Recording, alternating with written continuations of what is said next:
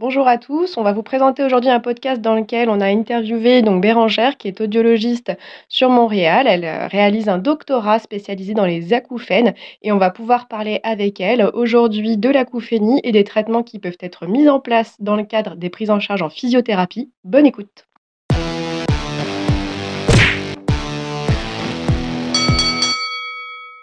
Bonjour les Jabbers, alors nous voilà à Montréal. Aujourd'hui euh, je suis là pour vous présenter Bérangère euh, qui est donc audioprothésiste euh, et audiologiste à Montréal. Et donc là elle s'est lancée dernièrement dans des études un peu plus poussées de doctorat à Montréal. Je te laisse te présenter Bérangère. Oui, bonjour Maëva. donc effectivement j'ai commencé par un parcours d'audiologie en Belgique. J'ai été formée euh, à Mariaps. Puis ensuite, j'ai exercé, j'ai fait une équivalence pour travailler en France comme audioprothésiste. Oui. Et le métier d'audiologiste n'existe pas en France, donc euh, c'est pour ça que, que, que, je faisais ce métier-là. Puis, euh, à un moment donné, j'ai eu envie de, de, parcourir plus en recherche, un peu pour évoluer mes connaissances, mais aussi explorer un peu une nouvelle un nouvel aspect du métier, finalement, plus le monde de l'audition versus l'adaptation prothétique.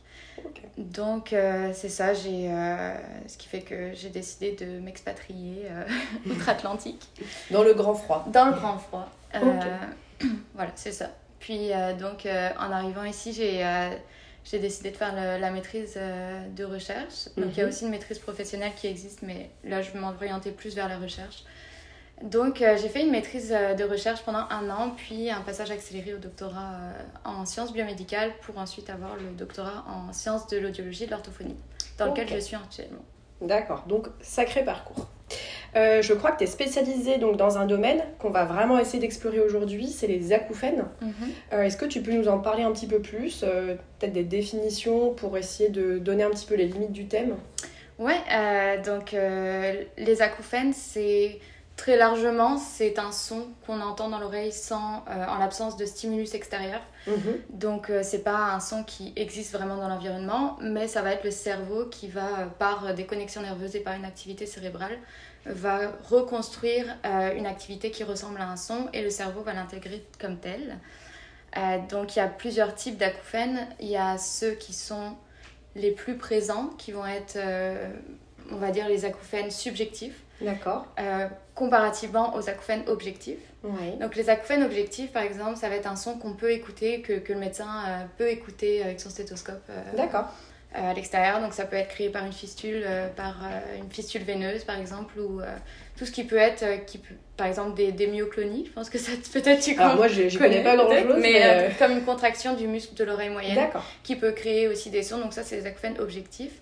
Puis de façon plus cérébrale, on va avoir les acouphènes euh, donc subjectifs qui vont être perçus uniquement par le patient, qui vont pas pouvoir être entendus par l'extérieur et qui eux vont plutôt être dus euh, initialement à une petite dégradation auditive.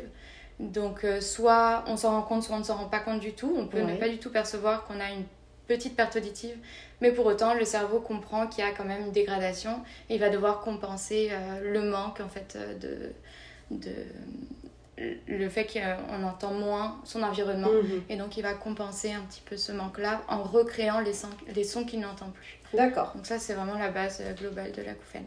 Ok. Intéressant.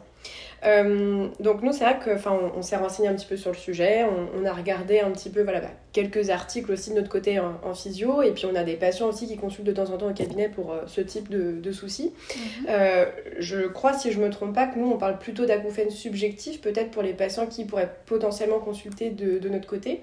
Est-ce qu'il y a peut-être d'autres choses que tu pourrais peut-être permettre d'identifier un petit peu plus Est-ce qu'en termes de diagnostic, euh, est-ce qu'en termes, je sais pas, de prévalence, il y a des choses que vous pouvez réussir à mettre en évidence par rapport à ces acouphènes? Euh, Oui, en termes de prévalence, c'est 30% de la population. Après, euh, euh, les, ouais, l'acouphène subjectif, effectivement, c'est celui que vous, en kiné, j'imagine, vous allez être le plus...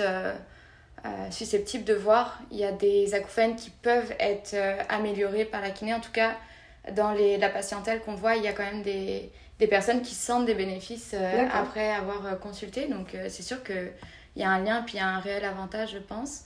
Et vu que l'acouphène est quand même complexe, mm. il peut y avoir aussi beaucoup de systèmes qui interagissent entre eux, dont on n'a pas encore de prise encore trop aujourd'hui, mais c'est sûr que manifestement, il y a des, des connexions qui se passent, puis ça peut aider aussi. Ok. Et euh, je, je, crois que j'avais lu ça aussi dans un article. Nous, c'est vrai qu'en physio, on fait beaucoup le parallèle entre euh, bah, la douleur et puis euh, tous les troubles musculo-squelettiques, mais je crois que c'est un peu le même parallèle qu'on peut faire finalement avec les acouphènes. Mm. visiblement, il y aurait un phénomène d'accoutumance, de sensibilisation du système nerveux central, et il y aurait un vrai parallèle qui existe au niveau des connexions nerveuses entre ce qui se passe d'un point de vue neuromusculaire euh, au niveau de la zone euh, cervicale haut et puis euh, des nerfs crâniens également, mais aussi ce qu'on peut retrouver finalement dans les acouphènes et puis les sensations auditives qui peuvent apparaître. Est-ce que vous, il y, y, a des choses par exemple que vous arrivez à retrouver également de ce, de ce côté-là, même par exemple dans vos évaluations? Qu'est-ce que vous, vous allez évaluer peut-être avant, après un, un traitement physio, si, si, ça a déjà été fait, si ça a déjà été testé? Ouais. Euh, ben oui, c'est ça qu'il euh, y a une sensibilisation centrale euh, comme pour la douleur. Ouais. Donc, en fait, ça, ça, commence par une privation sensorielle, puis ensuite mm. ça arrive, ou alors une surstimulation comme une surexposition au bruit par exemple. Ouais. Donc, ça, ça peut être le cas pour une douleur intense ou. tu des vas personnes, un concert, t'écoutes la musique trop fort. Exactement, c'est le même principe, ou même des personnes qui se font amputer d'un membre qui continuent à percevoir la douleur même après ça. Donc, euh, dans le fond, c'est exactement le, même processus, c'est juste que c'est un organe différent, mais euh, le cerveau fonctionne de la même façon. En fait, il va. Il, a besoin, la plasticité cérébrale est là pour compenser un manque dans tous les cas. Donc, en fait, c'est un fonctionnement normal du cerveau, mais ça en devient pathologique par les conséquences que ça mhm. a sur la personne. Et c'est aussi ça qu'on évalue euh, avant et après un traitement. On va commencer par évaluer euh, toutes les caractéristiques de l'acouphène, tout ce qu'on peut. Euh, donc ça va être euh, sa fréquence, donc sa, sa hauteur tonale, donc si c'est plus aigu ou si c'est plus grave par exemple. puis on va, on va essayer aussi de voir comment ça affecte la qualité de vie de la personne. Mhm. Et c'est ça surtout qui va nous intéresser parce qu'on n'a pas encore trouvé vraiment le traitement qui permettait de supprimer complètement. Mhm. Donc ce qu'on essaye de faire, c'est vraiment améliorer la qualité de vie, c'est que la personne s'accoutume, puis essaye de de mieux accepter un peu le, symptôme. Mais ça, à travers ça, il y a quand même une diminution euh, de, de, de la perception, c'est moins mm. fort. Donc euh, vraiment, on a des questionnaires avant-après. Puis on a aussi des tests psychoacoustiques qui vont euh, être des tests qu'on fait passer aux patients pour nous dire mais à quelle intensité vous percevez votre acouphène? Est-ce que là, il se masque bien par l'environnement? Voilà, toute notre batterie de mm. tests qu'on fait avant-après. Et, et là-dedans, le, ce qu'on voit aussi, c'est que le stress influe beaucoup sur les acouphènes, puis même euh, au point de vue cérébral, euh, il y a une... Euh, il y a des connectivités qui se font entre toutes les zones cérébrales qui vont gérer, qui vont réguler le stress. Et aussi, par exemple, le nerf vague, tu parlais de nerf crânien tout à l'heure, mhm. mais le nerf vague va avoir un impact réel sur les acouphènes. Et, et, des personnes qui sont moins stressés, donc quelle que soit la thérapie qui peuvent, euh, qui peuvent les aider, mais on se rend compte qu'il y a aussi des diminutions qui vont directement affecter des caractéristiques euh, physiologiques de l'acouphène. Donc l'intensité va être moins forte, la fréquence euh, va être, va, peut varier, être modulée. Mhm. Donc Ok, intéressant. Euh, effectivement, euh, nous, ce qu'on, avait pu retenir de, de la petite euh, littérature qu'on a pu essayer d'évaluer ces derniers jours, c'était qu'il y avait un diagnostic qui était relativement flou. On n'arrivait pas mhm. franchement à mettre en place un cluster de, de, tests bah, voilà, pour identifier très précisément les patients et puis les rediriger dans, dans des groupes et des sous-groupes. on parlait aussi de manœuvres, je voyais en, en, physio de notre côté. Est-ce que vous, vous avez des manœuvres aussi que vous allez pratiquer avec les patients qui peuvent s'apparenter un peu à de la thérapie manuelle? Ou alors c'est vraiment purement euh, donc les, les tests euh, psycho-autistiques qu'on évoquait tout à l'heure, et puis euh, peut-être juste les, les, fréquences, toutes ces choses-là, où il y a vraiment aussi une mhm. part peut-être de, de, manuel derrière en, plus c'est, je connais moins les thérapies manuelles, mais je pense que tout ce qui va être manipulation des cervicales, mhm. de l'ATM aussi, si l'acouphène est de type somatosensoriel, il va être modulé par par des manipulations ou mhm. même par le fait de serrer la mâchoire. Euh, on a des patients qui portent des gouttières euh, pour euh, éviter que. Et ça améliore leurs symptômes, aussi des, des contractures musculaires qui peuvent aussi faire moduler leur acouphène. Donc j'imagine que toute cette zone-là. Ouais. Je te pose la question aussi un peu en même temps. J'imagine que toute cette zone-là peut aider à soulager un peu les, je, je, ouais, en, en, détendant, j'imagine, en diminuant l'activité qui est créée par les muscles, ça doit diminuer aussi l'irradiation au niveau de l'oreille interne. Ok. Donc ouais, effectivement, nous, ce qu'on avait pu retenir euh, de, de ce qu'on avait pu observer euh, bah, dans notre lecture d'articles et puis aussi dans la pratique clinique également un petit peu, c'est qu'il y avait une vraie euh, plus-value bah, pour utiliser des thérapies manuelles comme la gestion des points triggers, donc les contractions musculaires comme tu l'as mhm. évoqué, les mobilisations articulaires, mais aussi bah, le renforcement musculaire. En fait, c'est vraiment une prise en charge qui s'apparente énormément à ce qu'on pourrait retrouver donc dans les douleurs chroniques, avec aussi toute une éducation, donc je vais dire thérapeutique, pas de la douleur, mais une, éducation thérapeutique finalement qui se concentre sur cette euh, notion donc euh, euh, en parallèle. Mais ouais, ça, ça, se rapproche énormément toujours de cette gestion de la douleur chronique. Et alors, moi, j'avais une petite question par rapport à, cette notion de chronicité. C'est vrai que nous, la douleur chronique, généralement, euh, de ce qui ressort des, des, grandes guidelines un petit peu, c'est euh, à partir de trois mois de sensations douloureuses, mhm. on parlera de chronicité. Euh, vous, pour les acouphènes, à partir de quand est-ce qu'on parle voilà, d'acouphènes aigus et qu'on passe en acouphènes chroniques dans ce cas-là? Alors, il n'y a pas de consensus réel pour l'instant. la plupart des études scientifiques aujourd'hui volontairement exclut les acouphènes aigus, donc de moins de 3 mois. Mais ça ne mhm. fait pas pour autant euh, les 3 mois comme un, un, point de différenciation entre aigu chronique. C'est juste que généralement, on ne sait pas exactement quand est-ce que se fait la, la chronicisation. Donc, euh, les quelques études, euh, donc quand je parle quelques, c'est vraiment 10 études dans toute la ah littérature qui vont exister sur les acouphènes aigus. Et ça serait plutôt moins d'un moins mois. Donc là, ce serait vraiment une période pendant laquelle on est quasiment sûr qu'il n'y a pas encore de plasticité qui se met en place.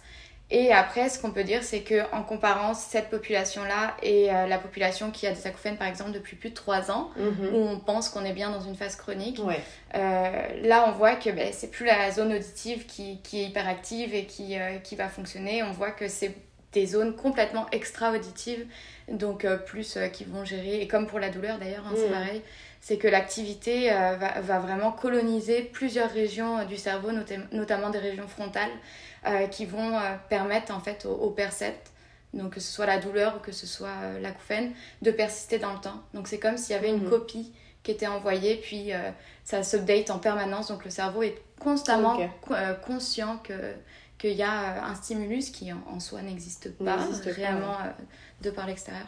Donc c'est vraiment des des mécanismes qui sont absolument similaires. C'est juste pas les mêmes zones qui sont, euh, qui sont touchées, mais au bout d'un moment, j'imagine que peut-être euh, entre la douleur chronique puis euh, l'acouphène chronique, ben, les zones colonisées sont peut-être les mm. mêmes aussi, tu vois, c'est possible. Ouais, ouais, mm. tout à fait, ouais. Et donc là, si, euh, si, je rebondis un petit peu sur cette notion de aigu chronique, il me semble que toi, dans ton travail là, que tu es en train de mener en ce moment, c'est beaucoup là-dessus que tu, que tu bosses. Est-ce que tu veux nous détailler un petit peu plus ce que tu fais, euh, mhm. en, restant peut-être assez simple, parce que nous, on n'est pas hyper spécialiste euh, du sujet, mais, mais, ça a l'air intéressant. ben oui, c'est ça, exactement. J'essaye de différencier justement le, la physiologie des personnes en, en phase aiguë, mhm. donc moins de trois semaines versus des personnes en phase aiguë, euh, en phase chronique, pardon, donc euh, après, au moins après un an. Euh, ce que j'essaye de voir, c'est que en fait, on pense que le stress a beaucoup à jouer sur la chronicisation de l'acouphène. Puis c'est un symptôme, l'acouphène, qui va provoquer beaucoup de stress et qui va aussi se déclencher après une phase intense de stress. Donc le stress est vraiment omniprésent dans le parcours de la personne mmh. acouphénique, soit avant d'avoir des acouphènes ou après.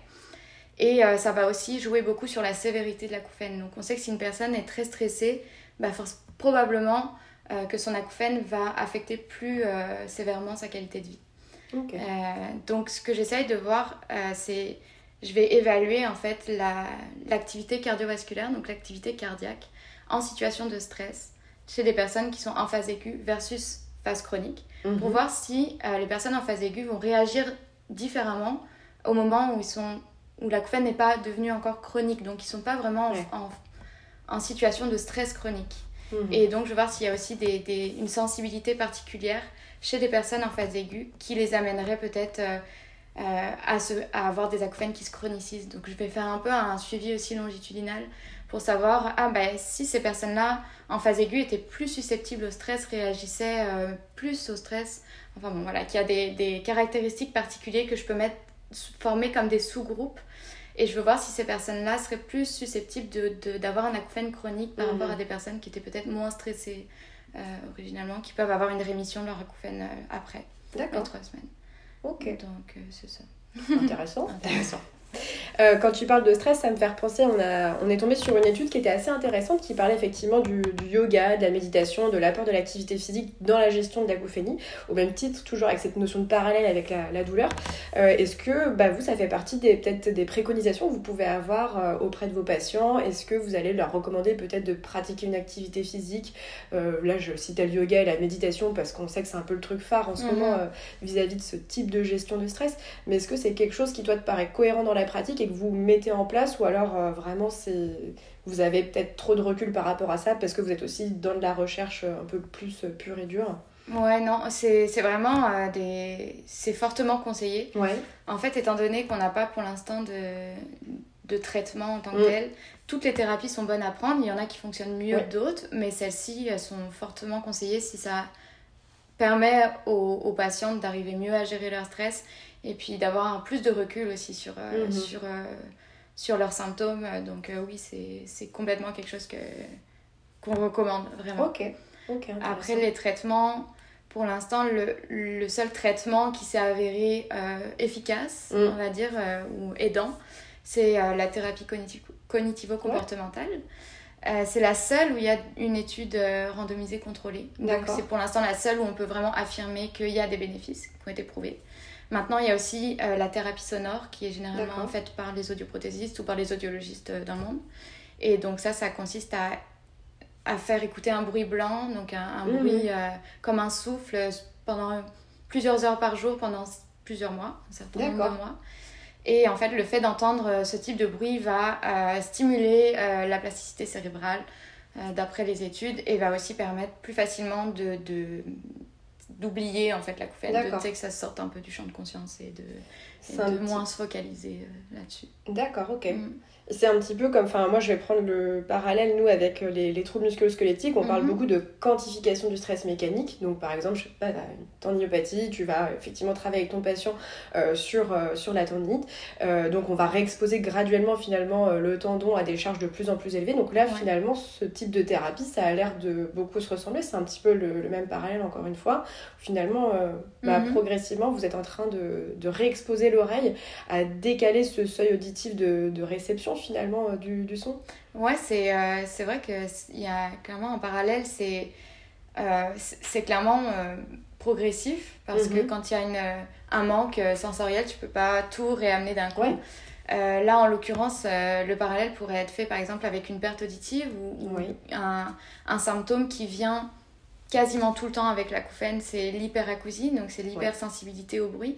Et, et pareil, dans, que ce soit la perte auditive, que ce soit euh, l'acouphène ou l'hypersensibilité au bruit, tout est progressif. On vient euh, euh, progressivement désensibiliser ou réapporter du son au cerveau pour, pour que le, cerveau puisse se, se, remettre en marche progressivement, pour pas que ce soit trop d'informations d'un mhm. coup pour la personne, que ce soit tolérable et que, et que le mécanisme puisse être plus facilement encodé dans le temps par rapport à avoir trop d'un coup. Ouais même euh, pour la douleur, euh, j'imagine que c'est la tendinopathie si tu. Euh, ouais, j'ai cet exemple-là, mm. mais effectivement, c'est bah, assez intéressant parce que là, on a évoqué finalement pas mal de, de sujets et puis on se rend compte que même bah, dans chacune des étapes, que ce soit pour le diagnostic ou alors bah, même pour cet aspect de, de, traitement et puis in fine la réévaluation après tout ça, bah, finalement, tu te rends compte qu'il y, y, a beaucoup de parallèles qui existent entre les deux, c'est très intéressant. Est-ce que là, par rapport à tout ce qu'on a pu évoquer, toi, il y a des choses qui te paraissaient encore pertinentes à évoquer ou alors tu trouves qu'on a un petit peu fait le tour euh, Mais à ce niveau-là? je, pense que c'est euh, c'est intéressant de discuter de ça parce que je pense qu'il y, y, a quand même beaucoup euh, de thérapies manuelles qui peuvent être faites pour les acouphènes et que ça mhm. nécessiterait qu'il y ait beaucoup plus d'études. Moi, c'est ça que, qui me vient en tête. C'est que c'est en pratique, on sait que ça aide des patients, mais il y a, mais il y a peu de, de personnes qui vont vraiment se dire allez, on va euh, on va aller tester euh, mm. cette méthode pour voir à quel point ça fonctionne, c'est quoi notre. Euh, le, à quelle amélioration on peut mm. s'attendre. Et je pense que peut-être il manque une collaboration entre les, entre les disciplines. Et ça, c'est en fait, c'est un peu le problème dans beaucoup de disciplines ou de faire de la recherche interdisciplinaire. C'est un petit peu, il faut que qu'il y ait des personnes qui sont un peu pivots entre, entre toutes mm. les disciplines, mais, mais c'est sûr que ça serait vraiment intéressant parce qu'on stagne un peu sur, sur, on évolue dans les connaissances de l'acouphène, mais on stagne sur les traitements. C'est-à-dire qu'on va mieux connaître la physiologie, on va être super pointu sur des méthodes de, d'analyse d'électroencéphalographie. Enfin, il va y avoir vraiment beaucoup de, beaucoup de méthodes qui vont être évoluées. Mais par contre, dans les traitements, on en vient toujours à essayer de savoir comment on peut améliorer la thérapie sonore, alors que pour l'instant, on sait que c'est pas idéal. Puis tu as quand même des patients qui, qui se sentent mieux avec des thérapies manuelles et, et avec euh, d'autres, euh, d'autres thérapies que ça. Donc, euh, ouais, moi, c'est ça que, vraiment qui me. Le manque cruel de recherche sur, sur, le sujet. Donc voilà, si quelqu'un cherche un, sujet de master ou de doctorat, voilà, il y a de la place dans ce domaine. et toi, du coup, est-ce que tu veux nous parler un petit peu juste de, de ta vie de française à Montréal? Alors, ce qu'on peut remarquer, c'est que tu n'as pas l'accent. Pourtant, ça fait un petit moment que tu es là. Mais est-ce que toi, en tant qu'expat, étudiante à Montréal, je pense que tu profites, bon, là, dans la mesure du possible avec le, le Covid, mais euh, mhm. raconte-nous un petit peu peut-être euh, cette partie-là de ta vie. Euh, ben, je pense que c'est une intégration qui s'est quand même plutôt bien passée parce que, bon, au-delà du fait que c'est une ville francophone, Montréal, puis le Québec de manière générale qui est francophone, on est assez bien accueillis en tant que Français, c'est sûr. Et il y a quand même une communauté de Français aussi, mais on s'entend, on s'entend quand même tous bien avec les, avec les Québécois ou, ou même avec les, les Français expatriés. C'est sûr que on crée comme des liens euh, qui sont comme une petite famille d'expats, donc ça c'est assez agréable.